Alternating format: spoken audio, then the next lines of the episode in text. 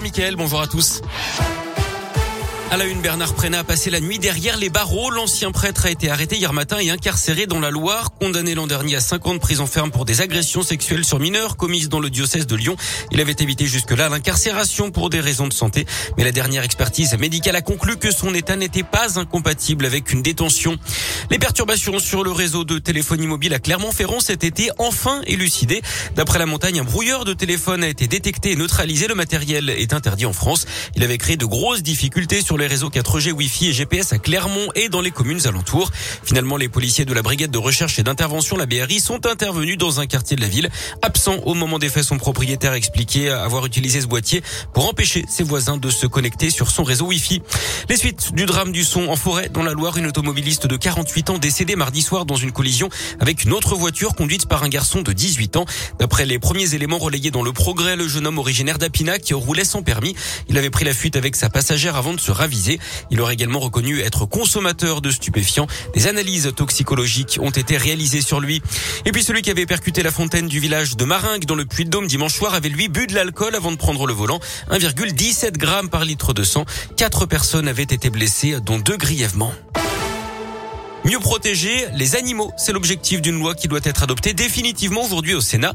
Le texte prévoit notamment d'interdire les animaux sauvages dans les cirques, pareil pour les dauphins et autres cétacés dans les parcs aquatiques.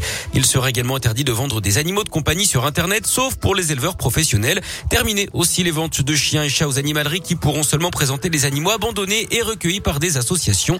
Les sanctions en cas de maltraitance et d'abandon sont également durcies. Trois ans de prison et 45 000 euros d'amende pour tout acte de cruauté sur un animal de compagnie, jusqu'à 5 ans de prison et 75 000 euros d'amende en cas de décès de l'animal. C'était l'événement hier soir, le Beaujolais nouveau, pas de mise en perce à Lyon à cause du Covid cette année, mais on a quand même célébré la tradition, notamment à Beaujeu, la capitale historique du Beaujolais. Ce millésime est un millésime de combat, assurent les vignerons, après une année compliquée par les conditions météo qui ont rendu la récolte beaucoup moins importante et les vendanges beaucoup plus tardives. Du sport, du foot, pas de cop pour les réceptions du PSG de Rennes à Geoffroy Guichard laisse Saint-Etienne sanctionné après les débordements contre Angers. À retenir également l'interdiction de déplacement des supporters des Verts pour un match encore, ce sera à 3 dimanche. Un huis clos total a également été prononcé, mais il a été déjà été purgé face à Clermont-Ferrand. Coup de tonnerre à Lyon, Juninho serait sur le départ. Le directeur sportif de l'OL l'a dit hier. J'espère euh, bien finir la saison et à la fin normalement c'est terminé, a expliqué le Brésilien. Il parle d'usure mentale et n'exclut pas d'entamer une carrière d'entraîneur. Et puis un mot de basket avec la Gielbourg qui est passé tout près de l'exploit hier soir en Eurocoupe. Les Bressans qui ont longtemps tenu tête à Valence avant de s'incliner de justesse face aux Espagnols.